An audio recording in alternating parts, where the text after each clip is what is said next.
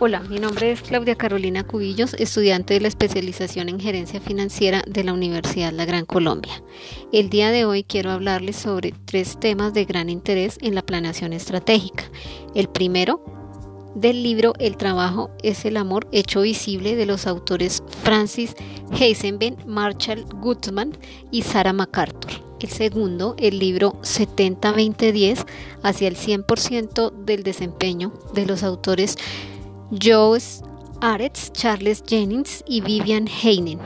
Y el tercero es el panel durante el noveno foro global de Peter Ducker, cuyo tema fue el crecimiento y prosperidad inclusiva, como título Detonar el potencial emprendedor y de innovación en las organizaciones, con los oradores Alexander Osteward, Steven Blank, Bill Fisher, Axnon Kish y Efosa O'Hall.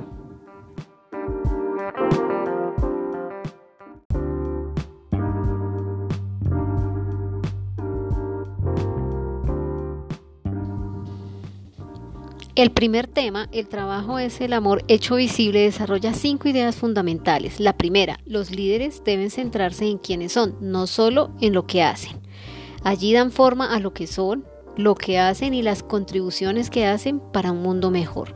Están de acuerdo en que los títulos y las posiciones de autoridad no convierten a las personas en líderes. Las personas se convierten en grandes líderes basándose en su carácter, visión, valores y dedicación a una misión elevada. El segundo fundamento se trata de los verdaderos líderes sirven a los demás. El liderazgo es una noble vocación basada en el servicio a los demás. El tercer fundamento, la vida le ofrece innumerables momentos que definirán tanto su identidad como su propósito en los años por venir. Cada vida humana ofrece instancias singulares de perspicacia que moldean el carácter e inspiran nuevos viajes de vida. El cuarto fundamento, los líderes siempre deben abrir las puertas a los demás a través de sus palabras y sus acciones. Los líderes son responsables de proporcionar nuevas oportunidades para su gente. Y el quinto fundamento, sea optimista acerca del futuro. El mundo puede convertirse en un lugar mejor a través de un liderazgo fuerte y visionario, las acciones ambiciosas y correctas y la inversión adecuada de tiempo, esfuerzo y capital. El liderazgo es un conjunto de habilidades que sirve para influenciar en la manera de pensar o de actuar de otras personas. Sin embargo, debe enfocarse nada más que en el hacer cambiar de parecer a las personas, porque un líder también tiene la capacidad de tomar la iniciativa y proporcionar ideas innovadoras y no solo dar órdenes. El liderazgo equivale a una distribución de las tareas y aunque el líder tenga la última palabra, es el trabajo en equipo el que da los mejores resultados.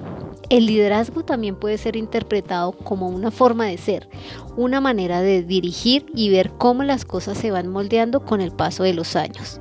Es un proceso de interacción entre los miembros de un grupo interesado en el progreso y la organización para la que trabaja. En pocas palabras, la importancia del liderazgo recae en quiénes son las piezas claves para la supervivencia de cualquier organización más si se toma en cuenta que la capacidad para saber guiar y dirigir es el centro de la misma.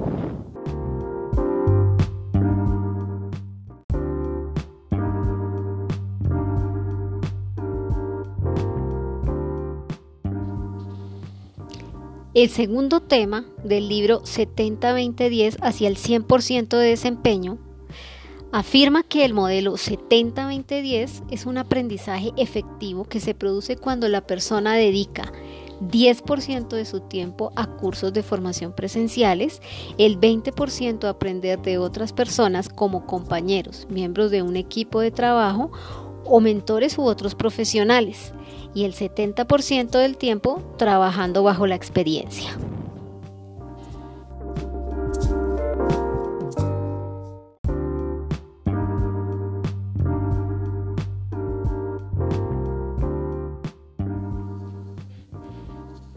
El modelo 70-20-10, 70% experiencia, 20% exposición y 10% educación.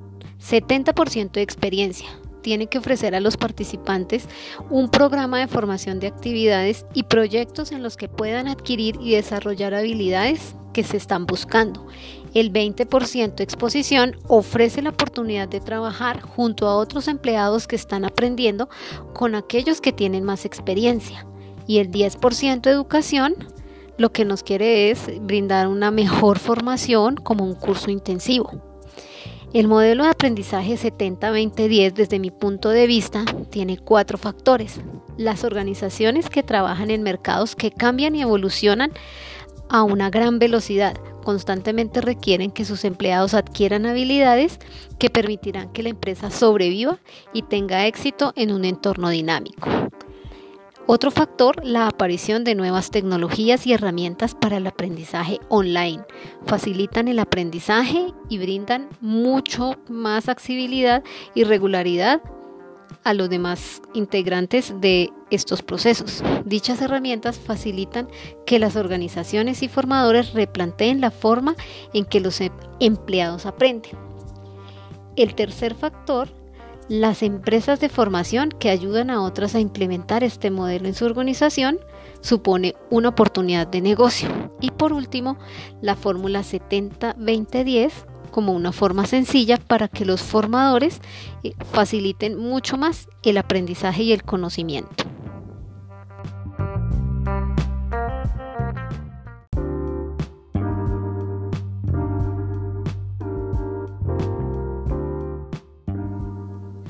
La, primera ventaja del modelo 70-20-10 es que fomenta la cultura de la colaboración, el aprendizaje social y obliga a que las organizaciones confíen en sus empleados, les animen a compartir sus conocimientos y habilidades, incluso más allá de los equipos de trabajo y de los departamentos.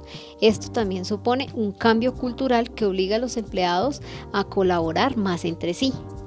Además, el modelo aporta agilidad y flexibilidad facilita la cultura del aprendizaje continuo y flexible. Hoy en día en Internet se pueden encontrar contenidos excelentes para que los empleados puedan aprender a su ritmo, desde cualquier lugar donde desarrollen su trabajo y en el momento que más lo necesiten. El objetivo final del modelo 70-20-10 es incorporar habilidades en los empleados que permitan incrementar el rendimiento de la compañía, ya sea consiguiendo una mayor cantidad o calidad de productos o servicio final, reduciendo costes o ganando eficiencia.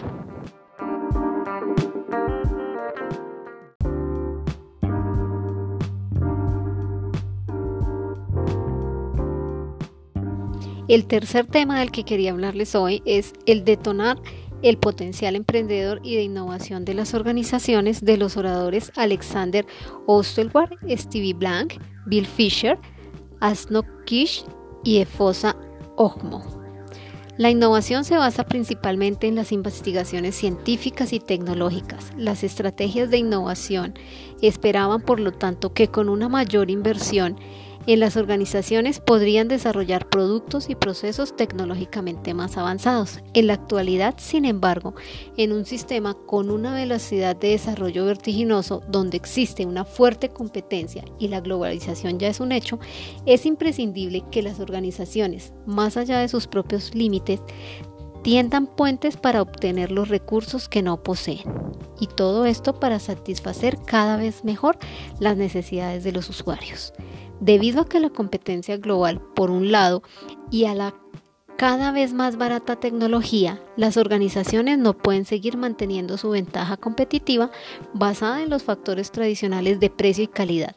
Las organizaciones deben buscar fuentes alternativas de ventajas competitivas y emprender grandes transformaciones, tanto en sus procesos de innovación como en sus modelos de negocio, con el objetivo de proporcionar productos y servicios de mayor valor añadido.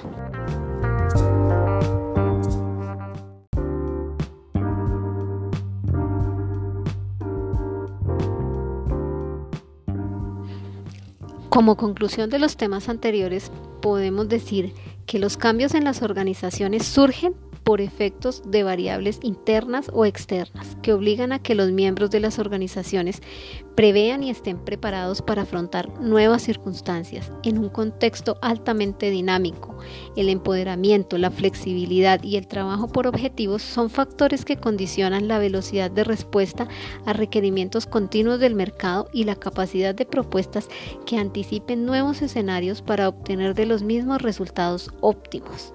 Tales dinámicas exigen culturas corporativas humanizadas y eficientes, que se conviertan en escenarios propios para el desarrollo de propuestas emprendedoras que posteriormente alcancen independencia y autonomía en las organizaciones de las cuales surgieron, hasta obtener sostenibilidad y competitividad para establecer nuevas condiciones en los mercados en que participan. Las organizaciones que dan origen a nuevos emprendimientos a partir de la cultura de innovación están preparadas para diseñar sistemas de recepción de nuevas exigencias, de modo que los integrantes de la organización compitan para hacerse más efectivos en la oportunidad de la entrega de soluciones y para ello integren, en sus propósitos una cultura participativa con indicadores construidos por los propios individuos.